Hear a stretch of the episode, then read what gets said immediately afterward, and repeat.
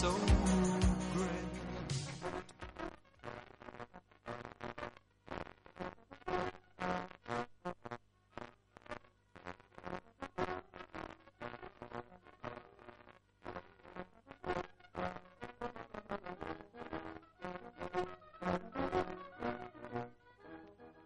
Buenas tardes, amigos y amigas, ciudadanos y ciudadanas.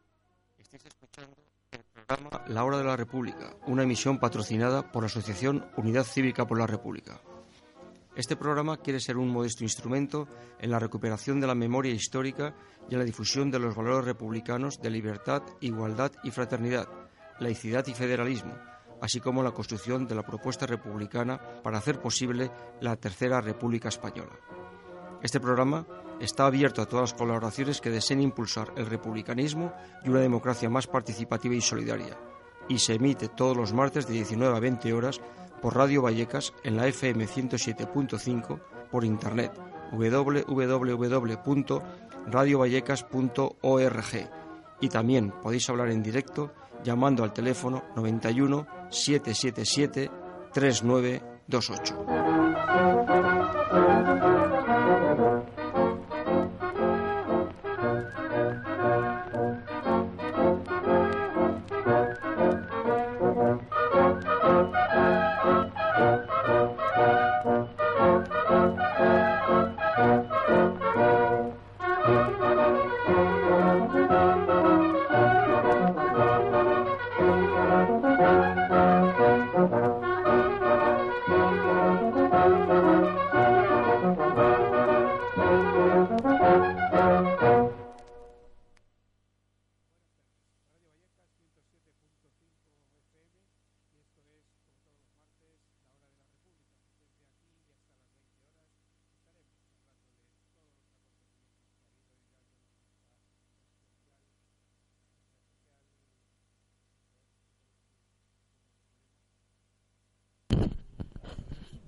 Sí, había un.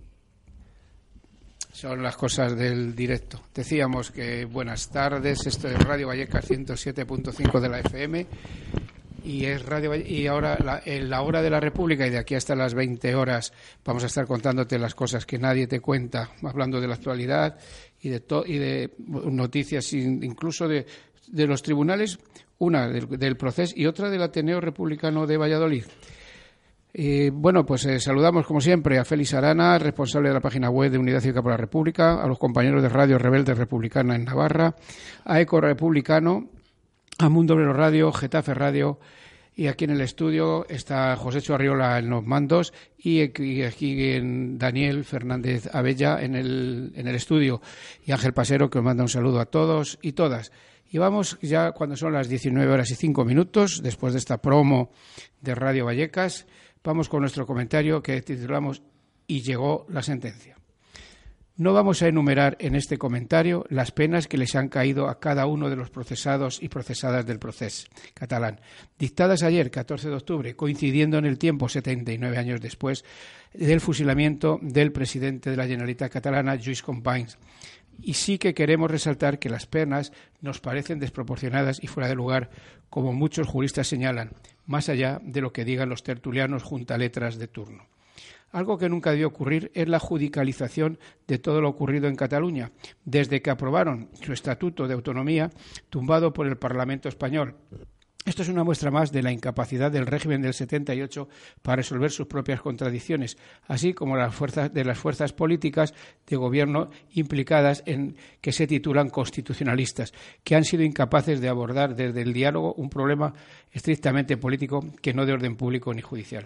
Todo esto pone sobre la mesa el cuestionamiento de la Constitución del 78, que supuso la continuidad del franquismo con la monarquía del 18 de julio. Es necesario abrir un proceso constituyente que no se puede, llevar a cabo con la obsoleta y anacrónica monarquía, sino en el marco de una, de una república federal. Tras la sentencia del Tribunal Supremo, cabe preguntarse qué medidas se han de tomar para superar este problema desde la derecha. Y parece que desde el PSOE también lo tienen muy claro. Represión cada vez más dura, reclamando reactivar el artículo 155 y, si hay que ir más lejos, mandar incluso al ejército. Y es que a esta derecha Montaraz les hubiera gustado que las condenas fueran mucho más duras. Parece que quieren implantar el españolismo a golpe de porra, represión y cárcel, imponiendo un modelo de Estado que sí rompería la unidad de España. Es la hora de afrontar los gravísimos problemas que tiene España vivienda, desempleo, hambre de gran parte de la población, sobre todo infantil, corrupción galopante, recortes en educación, sanidad, dependencia, además de la violencia cada vez más notable en las calles. La solución para esta crisis catalana y española pasa por, por retomar las relaciones deterioradas desde hace años, diálogo y negociación. Los políticos de baja catadura moral piden el cumplimiento íntegro de las penas de los enjuiciados en el proceso y Pedro Sánchez, con la boca pequeña, jalea estos desafueros de la derechona, cuando el régimen penitenciario español, y no, contradicho en la sentencia del Tribunal Supremo, permite aplicar a los condenados salir de la cárcel para realizar algunas labores extracarcelarias, como el cuñado del rey Felipe VI, Iñaki Urdangarín. Somos defensores de la capacidad de, decidir del pueblo catalán. E, e insistimos que es, es, imprescindible retomar el diálogo político entre las instituciones centrales del Estado y las instituciones catalanas, y entre la sociedad civil y las fuerzas políticas de Cataluña y el resto de España, para entre, entre todos y todas buscar un entendimiento y permite, que permita resolver la crisis política en Cataluña. Y ahora la exhumación, por fin, de la momia de Franco. Pedro Sánchez se quiere dar una pátina progre al retirar los despojos del dictador, que no oculta Pedro Sánchez su talante neoliberal, antiobrero y antisocialista. Claro que sacamos de cuelgamuros ese despojo de, huesos y restos pero dejamos en las instituciones y en la mismísima jefatura del Estado el franquismo puro y duro.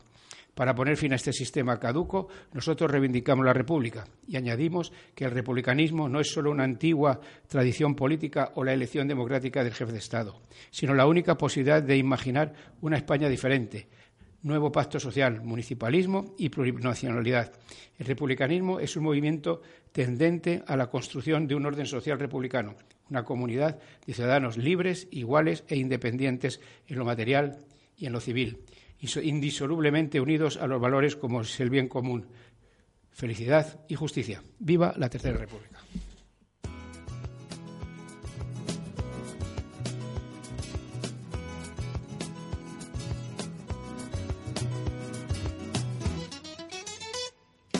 Quisiera hacerlo de ayer, pero introduciendo un cambio. No meta cambios, Hilario, que el jefe por ahí. Porque está de jefe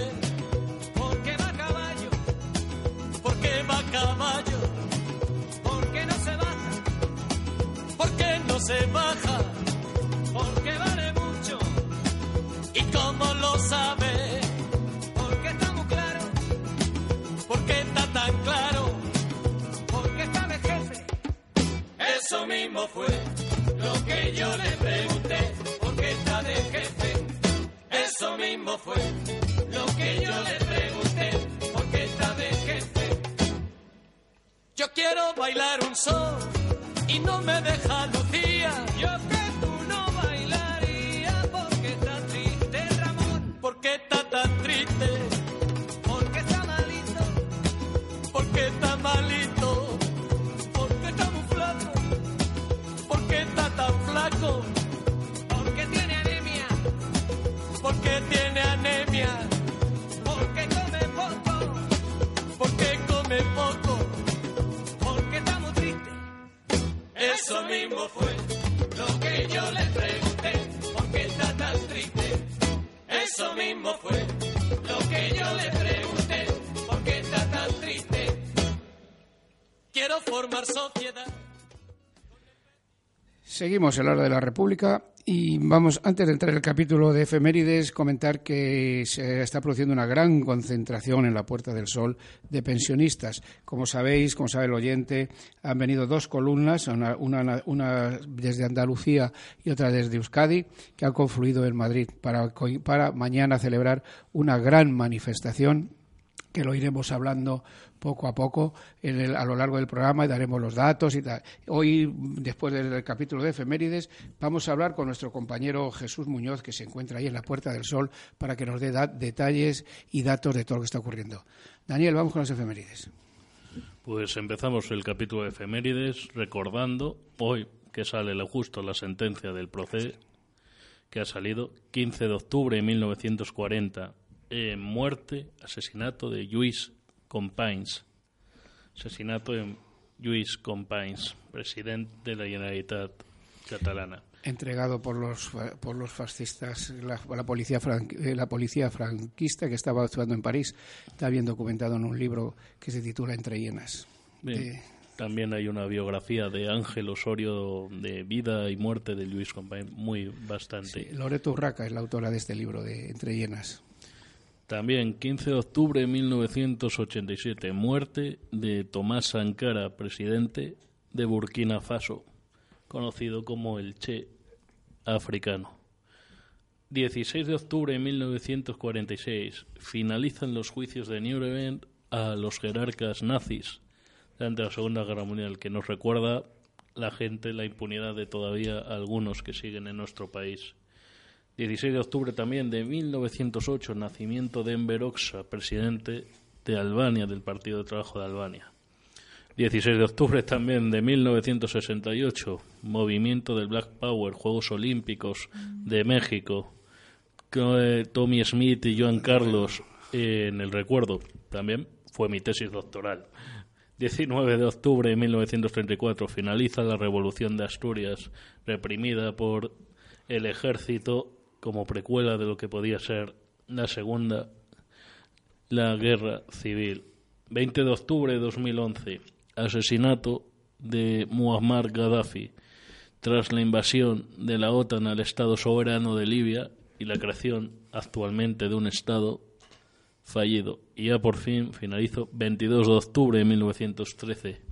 Nacimiento de Robert Capa, fotoperiodista, gran periodista militante que nos recuerda también el papel de la prensa durante las guerras y la humanización de los conflictos.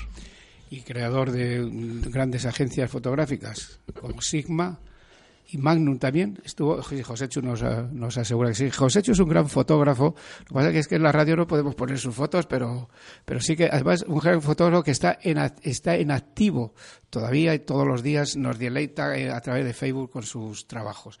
Pues nada, Joséchu, vamos con un poco de música mientras conectamos con Jesús.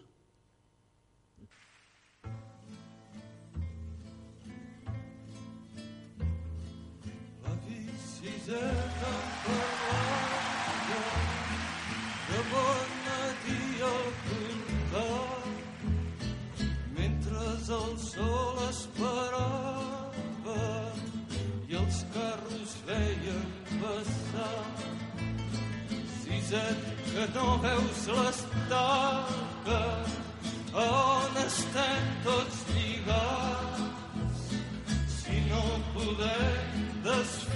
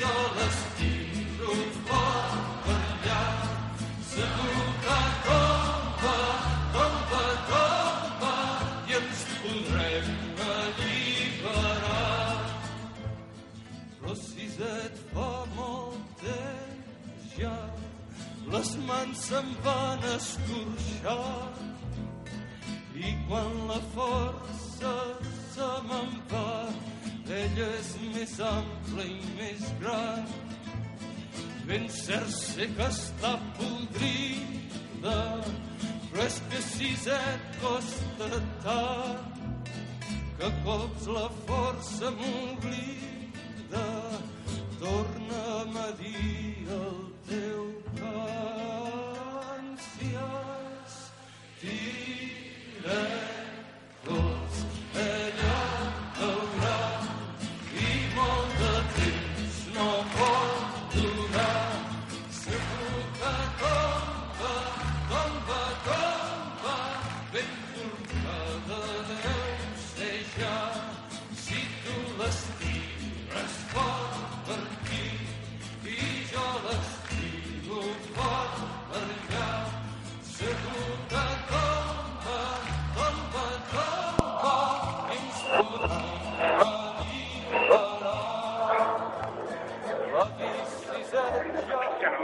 Estamos escuchando a Joy Jack y la estaca. En la Puerta del Sol se está celebrando una gran concentración de pensionistas y, supongo que más gente aparte de pensionistas. Y ahí está nuestro compañero Jesús Muñoz, que nos va a informar de todo lo que está ocurriendo. Jesús, buenas tardes. Sí, buenas tardes. ¿Cómo, ¿Cómo vamos? cómo te lo montas ahí en la Puerta del Sol? Ya no estamos en la Puerta del Sol, ya estamos delante del Congreso de Diputados. Caramba. Eh, pero eso era para mañana, ¿no? Ha habido, sí, era para mañana, pero hoy querían los, los caminantes, los que vienen haciendo las marchas, querían hacer una entrega simbólica de las zapatillas que han utilizado Ajá. aquí delante del Congreso en el, en el Congreso de Diputados. Pero resulta que ellos querían venir solos, pero claro, como se ha juntado mucha gente, pues una masa de gente ha dicho que les quería acompañar y han venido para acá para el Congreso de los Diputados. En principio la policía ha intentado impedirlo porque no estaba autorizado ni programado y entonces pues eh, a pesar de todo pues se ha desbordado y se ha llegado hasta aquí, hasta el Congreso de Diputados. Un poco es el adelanto ya de la manifestación de mañana a las 11 de la mañana de- desde la Puerta del Sol al Congreso. ¿Cuánta gente calculas que hay? Bueno, aquí ahora mismo, no sé, habrá mil o dos mil personas, pero en la. Puerta del Sol, en la Puerta del Sol ha habido varios miles de personas, porque a pesar de que era, digamos, hoy solo identificar y acompañar a las marchas, pues ha habido mucha solidaridad. La verdad es que ha sido, yo he ido, mira, como, como no dejan acercarse al, al Congreso de los Diputados, se oyen, no sé si oís los Sí, sí. gritos que dicen que está en la casa del pueblo Sí, sí, y, que sí. por qué, y, y que por qué no nos podemos arrimar. El- la verdad es que todas la- las marchas están en general siendo muy bien acogidas y hoy en Madrid eh, ha sido muy muy estimulante que la mayoría de gente en las aceras no ha habido nadie que reprochara, sino todo lo contrario, aplaudía y estaba bien. Y en Sol se juntado ya, aunque la manifestación grande se supone que será mañana, hoy en Sol se ha juntado una masa importante de gente, varios miles de personas. ¿eh? Sí, tú has estado con, con estos con estos compañeros que vienen desde, concretamente con los de Andalucía. Eh, eh, No, hoy, hoy he estado con lo de Andalucía Sí. y la semana pasada hice una etapa con ellos hasta Pedrezuela Ajá.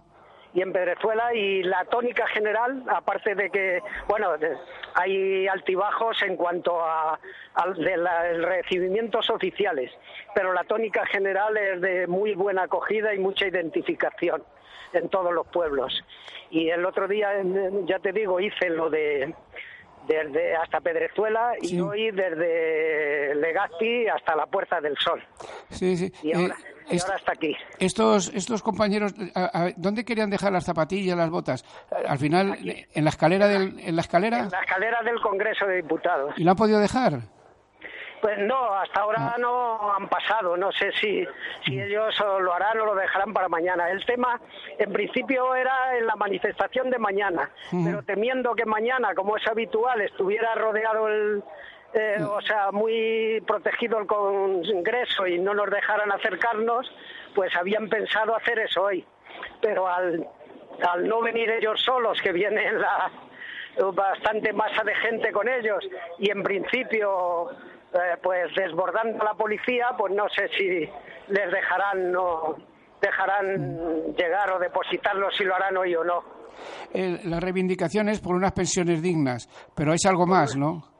Sí, por unas pensiones dignas y por el sistema público de pensiones. Es muy significativo porque no sé si habéis visto estos últimos días que los periodistas de la televisión les preguntaban, ¿y entonces qué es lo que reivindicáis? El IPC. Y la verdad es que los portavoces lo han dejado siempre bien claro, que no se trata de, del 0,25 o el IPC, no se trata de cobrar un euro más al mes o tres euros más al mes. Se trata de garantizar el sistema público de pensiones y que las pensiones sean un derecho y no estar al albur de- del gobierno que diga que quiere subir el 0,25 o el IPC. Entonces, eh, una de las cosas que creo que hay que resaltar es que efectivamente en las marchas eso los portavoces lo tienen claro, que se lucha por el sistema público de pensiones. No Efectivamente. porque el gobierno de turno elija en función de, de sus preferencias electorales un poquito más o un poquito menos de su vida.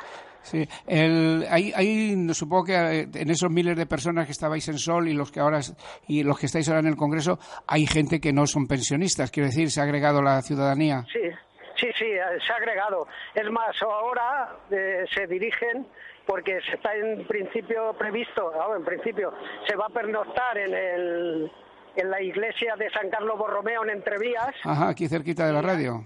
Así en, Entrevías y allí eh, hay bastantes eh, asociaciones de todo tipo, desde vecinales a movimiento social del barrio de Vallecas, que han convocado también para hacerles allí un homenaje y un recibimiento.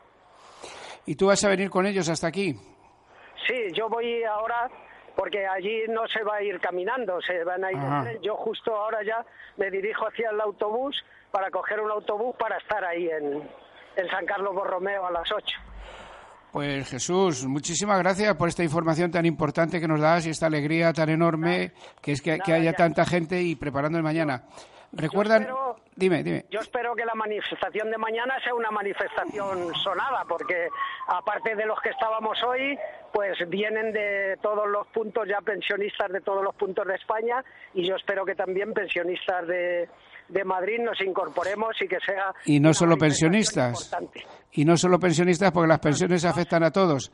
No solo pensionistas. Una de las cosas, perdona, y ya termino. Una de las cosas que me ha gustado mucho es que mucha gente joven en, todas las marchas te agradece el esfuerzo que estás haciendo porque son conscientes de que a ellos sus pensiones les va a afectar más que a nosotros que más o menos ya las estamos cobrando. Sí, de momento así es. De momento. De momento así es, pero ellos lo tienen muy crudo. De momento. Pero es, es muy, hay que desenmascarar de todas formas, insistir en el tema ese, que están que si el IPC este año, que si luego no se asegura, y claro, lo que estamos hablando, en vez del 0,25 que subió el PVP, hoy el PSOE hablaba del IPC que es un 0,90 o algo así, claro. Sí, sí, sí eso no es eso no es velar por el sistema público de pensiones. Efectivamente.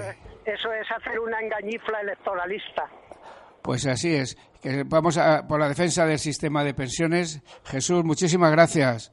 De nada. Si, acaso, si acaso tuvieras alguna noticia de aquí a las 8, pues nos pegas una llamadita. ya, el martes lo analizamos. Eh, el, el, el martes de aquí en el estudio lo analizamos tranquilamente todo esto. Un abrazo muy grande, Jesús. Venga, un abrazo. Salud y República. Salud, hasta luego, hasta luego. Bueno, pues eh, que está muy animada la, la concurrencia dice varios miles en Sol y ahora ayer han llegado al Congreso sin incidentes y ya se vienen para acá, para Vallecas, una parte de ellos, otros. Y mañana se esperan a más, más manifestantes, más pensionistas que vienen de otros puntos de España. Vamos a seguir luchando por el sistema público de pensiones. ¿Quieres comentar algo? Simplemente es aquello son una generación que llevan la lucha política en sus venas, que han sufrido todo lo que es la persecución, lo que ha sido la represión, lo que ha sido el exilio. Así que ellos ya llevan, ya conocen que la única forma de mantener o conseguir eh, los derechos y mejorarlos, e intentar mejorarlos, es la movilización política. Es una es una vanguardia que todavía sigue y que todavía gente de mi generación, todo lo que es ahora la idea de los millennials, debería aprender, debería aprender cómo se siguen manteniendo, cómo se luchan por esos derechos. Sí, fue una generación, sabemos que luchando contra el franquismo se lograron muchas cosas que desgraciadamente en la etapa en la etapa en esta etapa democrática que tenemos se han perdido y las luchas contra el franquismo ahí están. José Chu, ¿qué nos ofreces?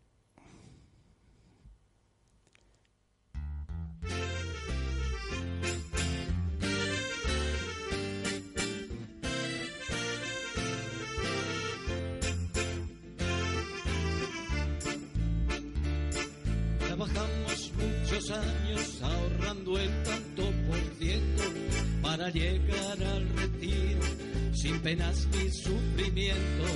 Nunca nos sobraba nada, siempre pagamos impuestos, contribuyendo a forjar este estado de derecho. Y gobierne quien gobierne, las pensiones se defienden. Y gobierne quien gobierne pensiones, las pensiones se defienden. Empobrecieron salarios, precarizaron empleos, así no salen las cuentas y la hucha sin dinero. Ahora quieren que curremos hasta el día del entierro y los jóvenes en paro o con indecentes sueldos. Y gobierne quien gobierne, las pensiones se defienden. Y gobierne quien gobierne, las pensiones, las pensiones se defienden. Queremos que las pensiones no nos hagan diferentes, que sean igualitarias entre hombres y mujeres. Tiempo para disfrutarlas, nadie por gusto se muere. Y a este paso si llegamos, llegaremos sin los dientes. Y gobierne quien gobierne, las pensiones se defienden. Y gobierne quien gobierne, las pensiones, las pensiones se defienden. Nos dan por solución la privada de usureros que se largan con la pasta. Si te he visto no me acuerdo. Hoy más jóvenes saldrían a luchar por sus derechos si entendieran que también llevan un abuelo dentro. Y gobierne quien gobierne, las pensiones se defienden. Y gobierne quien gobierne, las pensiones. Las pensiones se defienden y gobierne quien gobierne. Las pensiones se defienden y gobierne quien gobierne. No nos toquen. No nos toquen las pensiones. Las pensiones se defienden, efectivamente, en la lucha y ahí está, ahí está en la calle ya eh, esa reivindicación tan importante que no es allá, como decía nuestro querido amigo Jesús Muñoz, no es allá el 0,25% o el IPC, sino que es defender el sistema público de pensiones que tan esquilmado quedó, quedó la caja tras el paso del Partido Popular por, por la Moncloa durante todos estos años. Bueno, otro, otro dato que tenemos, otro, otra noticia que fue, se, se produjo ayer lunes, es el, la sentencia del, del proceso. No hemos dicho en el editorial que no íbamos a valorar si a los años, está sabido todo, pero sí que me gustaría comentar algunas cosas, ¿no? Porque el, hay una, yo veo una, una arrogante declaración del presidente del gobierno amenazando con nuevas venganzas contra el independentismo catalán si este no se someten a su diálogo de represión y violencia. Esto es un poco degradante y además es eh, falta diálogo, falta capacidad política y sobre todo políticos de altas miras. Daniel, ¿qué, qué se puede decir del, de, el, el, discurso de los vencedores? no puedes realizar en una época ahora, en la época actual, no puedes ir con un discurso de imposición, de imposición porque no soluciona el problema. Es decir, el Estado, la crisis catalana, por decirlo de alguna manera, ha demostrado al final cuál es la carencia del Estado de las autonomías. Ese Estado que se hizo a medio caballo para evitar que se creara el, un, el café, para, un café todos. para todos, pero sin desarrollar, por ejemplo, la economía productiva en Andalucía, en Castilla-La Mancha, desarrollar infraestructura en, en, las regiones que estaban más abandonadas, que hubiera permitido que hubiera permitido una idea, una protoidea de un Estado federal de un Estado federal. ¿Qué pasa? Que el, todo el tema del proceso ha, desmoronado todas esas carencias del Estado de las autonomías y toda esa farsa de la mentira de la transición, porque todo, siempre nos han repetido que a la idea de la transición siempre estaba el apoyo también del nacionalismo catalán, en esa época con Miguel Roca, que estaba en Unión Democrática de Cataluña. Pero claro, ahora ha demostrado que realmente toda esa idea se ha venido abajo, se ha venido totalmente abajo. Y también ha demostrado esas carencias que hay, tanto del propio sistema monárquico como del propio Estado. Sí, se ve que lo que decíamos antes, el, sistema del nacido en el 78 con la Constitución de 1978 está, está desbordado. Está desbordado, son otros tiempos. Aquello de las autonomías, efectivamente, se hizo ahí una componenda. Nadie quería a Madrid, Nadie quería Madrid, ni Castilla la Nueva, ni lo que era antes Castilla la Nueva, Castilla la Vieja. Nadie quería Madrid y luego se quedaron pues esas, esas provinciales, los asturianos, los murcianos, Madrid y los navarros, es decir, eh, Rioja. Se hizo ahí una componenda y la España despoblada está ahí en esas, esas zonas, sobre todo Castilla-La Mancha y Castilla y León, fundamentalmente. Eso no viene a solucionar nada y la, clase política debe resolver el problema que no es por la fuerza ni por la, ni por las, sentencias ni la judicialización, sino el diálogo y entenderse con los, con los pueblos. Pero realmente, aparte de que nosotros siempre planteamos como buenos republicanos la fraternidad para crear una nueva idea de España, ellos han tenido, siempre han jugado con una idea que es el odio que existe entre los propios pueblos que componen el Estado español. ¿Por qué? Porque nosotros no tenemos realmente una idea de España de la que sentirnos orgullosos. Tú puedes hablar con un francés y un francés sí tiene una idea de Francia en la que sentirse orgulloso, bien por una soberanía nacional, bien porque ha habido una serie de repúblicas, se ha defendido una serie de derechos y libertades que han tenido, que ha creado esa conciencia de pueblo, mientras que en España esa idea no se ha tenido. Y no hemos tenido una idea de una, soberanía nacional de un pueblo que se defienda, que luche por defender esas instituciones, bien solamente instituciones democráticas, bien instituciones de Estado, mantener las, las, pensiones, mantener, que ahora sí lo estamos viviendo, pero ya todavía no hemos conseguido crear esa idea de una España en la que sentirnos orgullosos. Si hemos tenido, es verdad, hemos tenido algunos periodos, como puede ser el tema de la Segunda República, que posiblemente sea el único que hayamos tenido, pero todavía nos crea crear una idea en la que una nueva idea de España en la que sentirnos orgullosos donde tanto gente que se considera catalana, gente que se considera vasca, gente que se considera gallega o de cualquier parte del estado se sienta orgulloso a crear de una nueva idea de España que también puede ayudarnos a solucionar todos esos problemas nacionales que tenemos. Sí, pues efectivamente, ni todos, ni todos los republicanos son de, de izquierdas. Ni todos los ni todo el, resto es facha. O sea cuidado. Vamos a hay, hay, que ponderar todo esto y hacerlo muy bien. Y es, y es eso. Nos falta quizá eh, la, la, identidad como estado porque el, en los 40 años de franquismo han dejado un pozo muy grande se hizo la componenda esta de las, de las autonomías, se, se descentralizó mínimamente el, Estado, que antes era centralista, ahora es periférico, pero sin ninguna solución práctica para, la, ciudadanía. Sí, pero es que no es solamente un problema ya del franquismo, es un problema que hereda el franquismo ya del siglo XIX.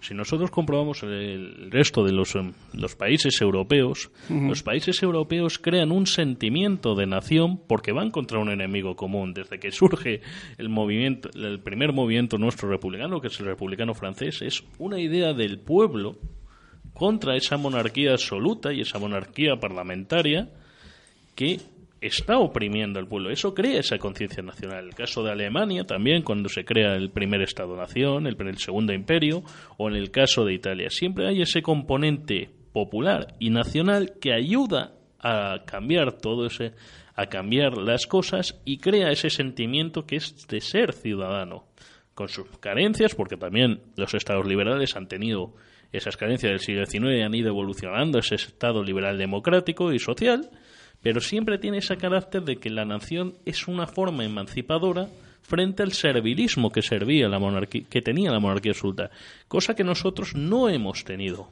porque a pesar de que hayamos eh, haya habido durante el siglo XIX una revolución de militares, no tiene ese carácter popular que te haga sentirse español o por lo menos luchar contra un enemigo que cree esa conciencia nacional. Sí, eh, volviendo al tema del, proceso, estas sentencias, bueno, vienen a decir que se puede judicializar todo. Eh, y bueno, y cualquier, eh, eh, decían el otro día hablando con unos compañeros de prensa que, la, que esto puede derivar perfectamente en que nos, eh, pues la, cualquier manifestación pueda ser considerada como un elemento subversivo, un elemento grave y que se pueda producir esta, esta, esta situación. Eh, yo creo que aquí lo que, de, lo que reclamamos y lo que estamos hartos de decir es que hace falta una un entendimiento, unos, unos, políticos de talla. Primero, unos políticos de talla, con sentido de Estado, con sentido de que esa, están al servicio del pueblo y no el pueblo a su servicio. Esa, esa, esa, es, la, esa es la realidad. Para no tener, para no tener que recurrir pues, a tribunales, al Tribunal Supremo o escuchar lo que ha dicho lo que ha dicho algún dirigente de Vox que les ha llamado gentuza en televisión española, o sea, es decir, que eso que es, es, es muy grave, es muy grave. Y lo que ocurrió ayer en Tarragona, que eso es, sí que se ha visto en todas las televisiones, una señora que cae al suelo cuando sale con una bandera y se pone a torearles, o sea, es decir, que a mí me parece muy bien que salga uno con la bandera que quiera, pero que se ponga adelante riéndose y tal, y toreando, haciendo como si fuera un torero, pues bueno, eso exacerbó a algunos y hay que la violencia es, es mala de, de, donde venga, pero que la que no sé que las, las imágenes de ayer de las televisiones era la, la ruta hacia el aeropuerto del Prat eran siempre siempre las mismas imágenes te la repetían una y otra vez. Una vez se veía a la señora del carrito, al chico que se cruza con la señora puesta a la espalda, se cruza. A, la, otra, eh, todo, todo, lo mismo, todo lo mismo. Es, es cansante y además además liando a la sí. gente y haciendo ver lo que no hay. El problema también que han tenido los medios de comunicación es que han creado una polémica que no existe. Es decir, Cataluña siempre ha tenido gente que es independentista, gente que es constitucionalista, vamos a decirlo así, gente que es jacobina y gente que es federal. Y han convivido ahí durante toda la vida, sin ningún problema. Hay gente que ha votado siempre a partidos independentistas, hay pueblos que tienen partido independentista, que tienen concejales y han convivido en paz. ¿Cuál ha sido el problema? Que ellos han generado una polémica que no existía. Es decir, con el tema de Cataluña no han generado una polémica que no existía. Y quiero poner el caso que hubo, por ejemplo, en Escocia, que siempre hay unos paralelismos, que es el de Escocia ha sido el caso más frecuente. En 2016 hubo un referéndum en Escocia, independentista, sí, que, no, y lo, que, lo que no salió lo, adelante. Lo perdieron pero los, sin embargo, los, independentistas. Pero sin embargo, en el Parlamento británico de ese momento, para evitar esto con un país que tiene más o menos sentido de Estado, con su más y su menos que tenemos los hijos, con los hijos de la pérfida albiol, pero sin embargo garantizó una serie de derechos y de una mayor autonomía y una mayor, unas mayores competencias al Parlamento escocés que mitigó todo ese movimiento independentista. Cuestión que en España no se ha querido hacer. No se ha querido hacer. ¿Por qué? Porque ellos buscan más la idea de la represión favoreciendo ese odio que existe, que fomentan entre pueblos. Y con ese odio de que siempre tenemos la, la inquina al que es catalán, al que es vasco o ni no solamente eso, sino al que es del pueblo al lado. Que esto sí, salía sí. siempre en los mortadelos, yo lo leía, acuerdo en el mortadelo cuando salía vía arriba y vía abajo, y se mataba porque uno del alcalde le había robado el cerdo al. Y eso es España, desgraciadamente, eso es España. Ha habido unas declaraciones de Gabriel Rufián entre, que dijo, bueno, comparó esta sentencia con el, además con el paralelo, diciendo que esta sentencia es lo más grave que había ocurrido después del, asesina, del fusilamiento de Compáis justo 79 años antes. Y dijo una cosa muy importante que, ve, que produce un cambio. De, hasta ahora las fuerzas nacionalistas o eh, Esquerra Republicana y otras fuerzas se centraban más en Cataluña. Y el otro día Rufián dijo, Hoy ha hablado el Tribunal Supremo, el día 10 hablarán las urnas. Es decir, que abren su, espectro, quieren estar más presentes en Madrid, quieren, este, quieren tener otra presencia y estar, estar más, más pendientes de todo lo que ocurre. Y el pueblo catalán, bueno, pues el día 10 se pronunciará. Por lo pronto, el Partido Popular solo tiene una, una diputada. Sí, que es Cayetana Eh, Álvarez de Álvarez Toledo. de Toledo, colocada, además, a dedo, por po- el propio Pablo Casado, sin desconociendo ella totalmente la realidad, Sí. la realidad catalana. Pues vamos a seguir hablando de Cataluña porque nuestro corresponsal Joaquín Soler Cura, que está allí, lo que la crónica que llamamos desde la tercera capital de la Segunda República, que nos va a hablar, pues no, pues nos va quiere, quiere hablarnos de las listas, de que, cómo se ha preparado la lista de Rejón y alguna cosilla más. Vamos con un poco de música y José Chu nos pondrá en línea con Joaquín Soler Cura. Libertad era un asunto mal manejado por tres. Libertad era almirante, general o brigadier. Para el pueblo lo que del pueblo, porque el pueblo se lo ganó. Para el pueblo lo que del pueblo, para el pueblo liberación.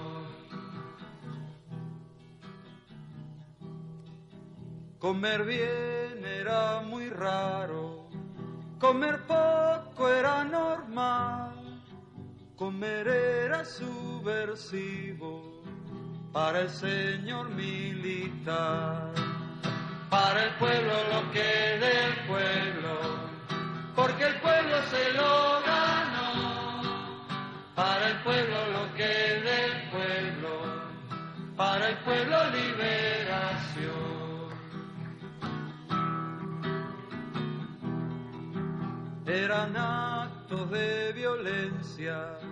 la alegría popular. El pueblo tiene paciencia, dijo un señor general. Para el pueblo lo que del pueblo,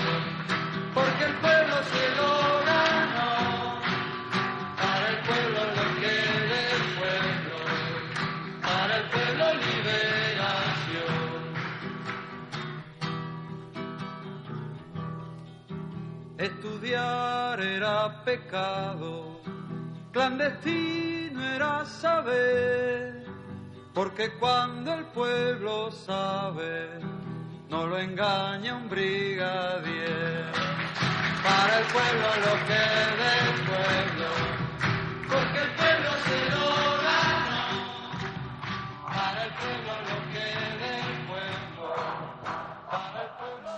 Pues son las 19 horas y 44 minutos de, la, de hoy martes, día 15 de octubre. Estamos en la hora de la República y ya tenemos la conexión con la, la- con la, tercera capital de la Segunda República.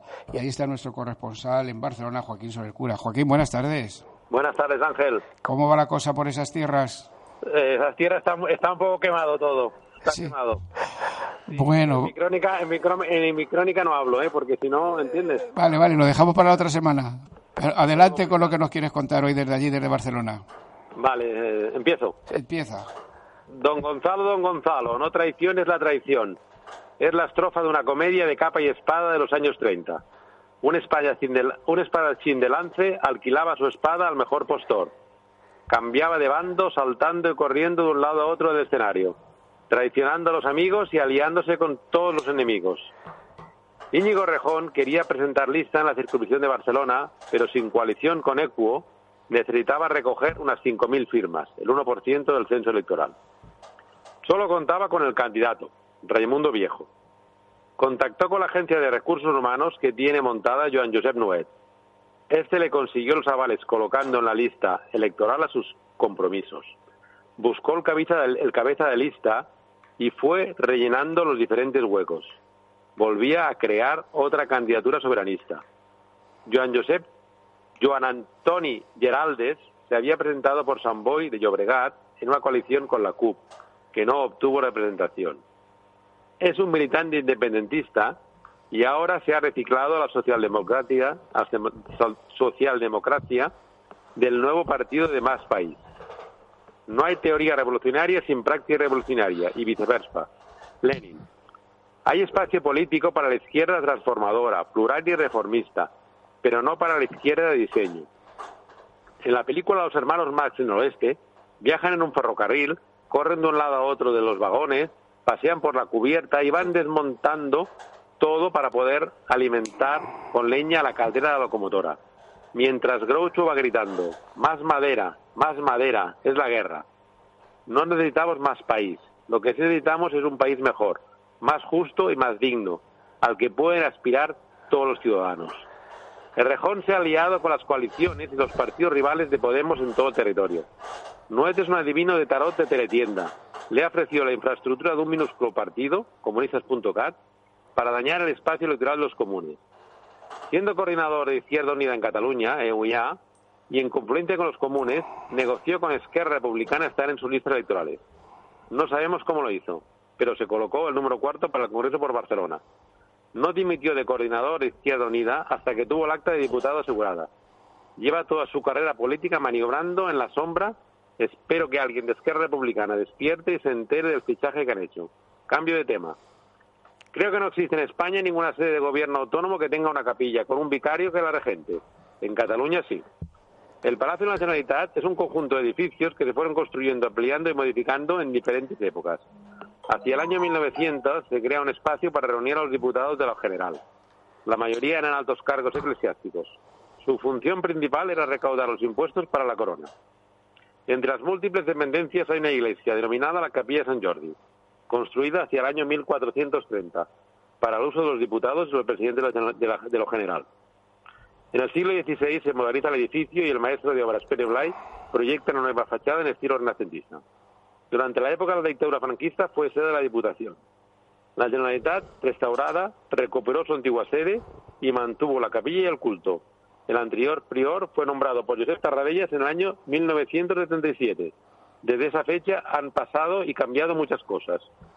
En agosto, se jubiló el antiguo prior y el presidente vicario de la Generalitat, Quintorra, decidió nombrar uno nuevo. Para seguir la tradición de lo general, una autoridad civil nombraba a una eclesiástica. Nosotros también tenemos nuestro prior particular, con pedigrí. Se llama Josep María Turull, primo del exconseller. Se dedica al culto dentro del recinto civil del Palacio. Presta un gran servicio de atención espiritual y de acompañamiento en la toma de decisiones del presidente y de los consellers en esos momentos tan difíciles. Y ya, y ya, para acabar, salud y república, Ángel. Salud y república. A ti y a todos. Un abrazo grande, Joaquín. Hasta luego, buenas tardes. Bien, pues interesante la crónica de nuestro corresponsal en Barcelona y las andanzas de Íñigo Rejón, que ha fichado a diestra y a siniestra. ¿eh? no le ha importado captar a quién y la gente cómo cambia, cómo cambia. Decir en un partido independentista ahora un supuestamente mmm, nacional. Pues, pues, bueno, vamos con una ráfaga musical y vamos a hablar del Ateneo Republicano de Valladolid, que ha, que ha recibido una sentencia favorable del, del juzgado de distancia 11 de Valladolid, de aquella incidente que hubo el día 14 de abril de este año, que es domingo de Ramos para los católicos, y que, bueno, pues la procesión, como dijimos la semana pasada, invadió el espacio donde se estaba celebrando la, el Ateneo Republicano, celebraba el tradicional acto del 14 de abril. Adelante con esa música.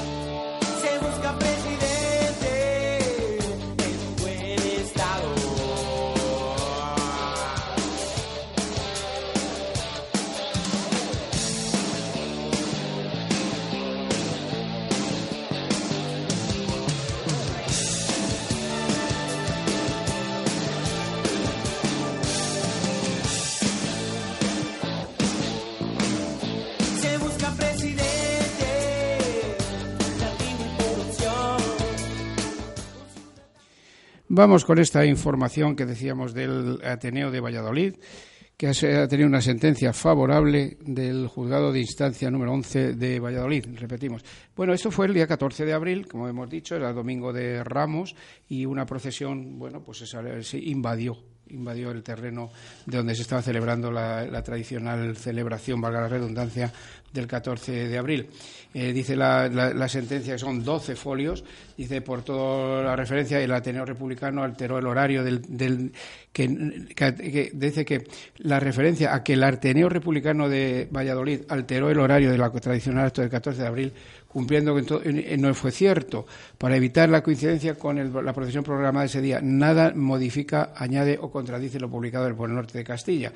Por ello, conforme al artículo 3 y 6 de la Ley, de la ley Orgánica 2.1984, 26 de marzo, estima, este juzgado que ha de publicarse en el plazo de tres días, que es lo que reclamaban la, demanda de la de Valladolid, que hay que rectificar la información inexacta que dio el periódico Norte de Castilla. Dice la sentencia que a las 14.45 horas, de, forma inesperada, una cofradía que, que descendía por la bajada de la libertad confluyó con las personas que, acompañaban a la procesión. Exigieron, dando codazos, su derecho a pasar por la acera donde se celebraba el acto republicano, lo que provocó un intercambio de palabras. La banda de música de la cofradía arreció su ímpetu interrumpiendo el desarrollo pacífico del acto, lo que fue respondido con gritos de protestas por parte de los asistentes. Manifestamos nuestro estupor ante la afirmación de que hubo heridos, ya que en ningún momento hubo hubo más respuesta que las palabras. Ningún forcejeo más allá de la llamada a la calma por parte de los servicios de orden de la procesión o a algún cofrade, y eso, eh, había unos vídeos que se veía perfectamente cómo este cofrade se pretendió encararse con los convocados. El Ateneo Republicano de Valladolid lamenta estos hechos por la falta de previsión y de las autoridades competentes. Y el fallo es el siguiente. Dice el fallo que estimamos la demanda denunciada por la Asociación Ateneo Republicano de Valladolid contra la entidad El Norte de Castilla Sociedad Anónima, debo condenar, como condeno a la entidad El Norte de Castilla Sociedad Anónima, a publicar el escrito de rectificación del Ateneo Republicano con las correcciones y la relevancia recogida en esa sentencia. En esta sentencia. Todo ello sin hacer expresa condena en costas. Notifíquese esta sentencia con la advertencia que no es firme y que contra la misma cabe recurso de apelación por parte de la ilustrísima ante la audiencia la ilustrísima audiencia provincial de Valladolid a interponer en este juzgado. Bueno, pues el pues el juzgado este de número 11 de Valladolid ha dado la razón al anterior republicano que vieron como una procesión que iba de retirada se, se dirigió hacia donde estaban ellos y pidiendo entrar por la acera, en fin que no toda, aunque, aunque la sentencia puede ser recurrida, pero bueno, y con la, interposición de suma de 50 euros conforme al señal dispositivo de la, introducida por el artículo. O sea que el norte de Castilla tiene que rectificar la, en los mismos caracteres y en la misma página que dio la información errónea. Según nuestros compañeros de Valladolid, en el, en, la, en el papel impreso parece ser que ya esto se ha producido, aunque no recoge todas las, las alegaciones, todo lo que dijeron los del Ateneo de Valladolid, pero no se ha corregido en el, en el digital. Pues sobre esto solamente dos cosas. La primera es que todo periódico puede publicar cualquier información a través eh, y darle el sesgo o darle la puntualización que quiere.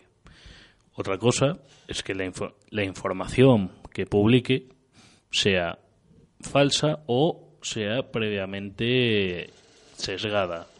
Sesgada. Pero bueno, en el caso de que sea sesgada y falle a la verdad, y falle a la verdad, siempre existe el derecho de rectificación del propio periódico y de la propia línea editorial. Para eso se crearon la fe de rata. Y, y a la segunda, la clave. La verdadera cuestión que existe aquí es el poder que de lo que es una ceremonia civil y las ceremonias religiosas. Cualquier Estado democrático o previa o democrático y evolucionado siempre la podería, el poder de la sociedad civil es mayor o es prioritario, tiene mayor peso que el de las celebraciones religiosas, porque cualquier Estado democrático cree en la libertad de conciencia, en la libertad de expresión y en la libertad de culto, sabiendo que la prioridad siempre es un Estado civil en la que garantice una serie de derechos y libertades y conoce perfectamente que la libertad de culto, la libertad de expresión y la libertad religiosa es algo que está presente pero que pertenece al ámbito privado de la persona. Pues estamos, estamos en el, ya en los últimos minutos de nuestro programa. Quiero decir que hoy día 15 es el, se celebra el Día de Recuerdo sobre Abortos y Pérdidas de Bebés. Un recuerdo para ti, Noel. Vamos con la agenda. Pues a ver, agenda, ¿qué tenemos de agenda esta semana? Tenemos mm, el día 17 de este mes, retos de la izquierda anticapitalista ante la crisis de régimen. Un momento que no me carga esto. Ah, tengo problemas con, perdón, tengo problemas para cargarlo. Vamos a ver. Sí, retos de la izquierda anticapitalista ante la crisis del régimen. El, a las seis y media en el CAUM, en el Club de Amigos de la UNESCO, en Madrid. En Euskadi, eh, en la calle Navafarroa 14, una charla sobre Cuba, verdades y mentiras de la revolución, en Basauri. Contarán con la presentación de José Manzaneda, coordinador de medios de comunicación de Euskadi y Cuba y de Cuba Información. Día 18. En Asturias, organizado por Asturias, exhumación del dictador Franco. Sacarlo del Valle o de España, en Gijón, a las 7 de la tarde, este viernes 18. Este sábado 19, aquí en Vallecas, homenaje a vallecano a La Fuente, la Rosa Roja de la Revolución de Asturias. Y ya este domingo, los que esté, a la gente nuestra que está emigrada, exiliada económicamente, en Zurich, Carlos Sánchez Mato dará una charla de la una a las seis de la tarde. En Zurich, punto de encuentro Josef Estrade, Plaza de Josef 102 en Zurich, en Suiza. un detalle más de la agenda, que el viernes 18 de octubre la librería Harcha de Vicálvaro retoma sus tertulias de, una vez pasado, una vez superado el periodo veraniego. El viernes 18 a las 20 horas un encuentro de altura. Presentaremos Historias por la Paz, una recopilación de 120 biografías de personas que han recibido las más prestigiosas premios por la paz. Gonzalo Ibarzábal Laca nos propone el recorrido a través de esta biografía. tenemos la gran fortuna de contar con el editor Fran, Fran Sauré y Joan Gutiérrez, activista, filósofo y director del Centro Paz Guernica. Esto es en la librería Jarcha, en la, en la calle Lago, Lago, Lago Lehmann, no, perdón, perdón, Lago Eire, número 6 de Vicálvaro. Y también el día 17 de octubre, es decir, pasado mañana, en el Ágora de Getafe, en la calle Hernán Cortés 13, se, pues, se, proyectará la película Septiembre del 75, como homenaje a los últimos fusilados del franquismo, y luego pues habrá una, una intervención política que le han, a, quien han nombrado es a este que os habla, Ángel Pasero. esto es el 17 de octubre, 19 horas, Centro Ágora, calle Hernán Cortés, número 11 de Getafe. Y ya que están nuestros compañeros aquí, vamos con, nuestra, con nuestro epílogo. Vamos a ver, con, ya vamos a, a ello. Mm, mm, mm, bien, bueno, quería deciros, queridos compañeros, que no sé si os está gustando, cómo estamos haciendo la radio, pero bueno, es vuestra, es vuestra radio, es vuestro programa y nuestro epílogo final, no, no eres facha por sacar la bandera de España. Eres facha porque la usas solo para reprimir. Nunca sacaste la bandera de España para parar desahucios, para pedir una mejor sanidad o para tener una mejor educación. Nunca sacasteis la bandera de España para meter en la cárcel a los corruptos o para pedir una mejor democracia. La sacáis solo para pelear y para atacar a quienes piensan diferente. No, la bandera de España no, no te hace facha, eres tú el que hace facha a la bandera. Os dejamos, Radio Vallecas, gracias Daniel, gracias Josechu, un, Ángel Pasero os manda un abrazo a todos y os, pues, eh, invitamos a que sigáis en la sintonía de amiga de Radio Vallecas y con el programa que viene a continuación, ¡Viva el vino! Y nosotros decimos, ¡Viva la República! Salud República a todos.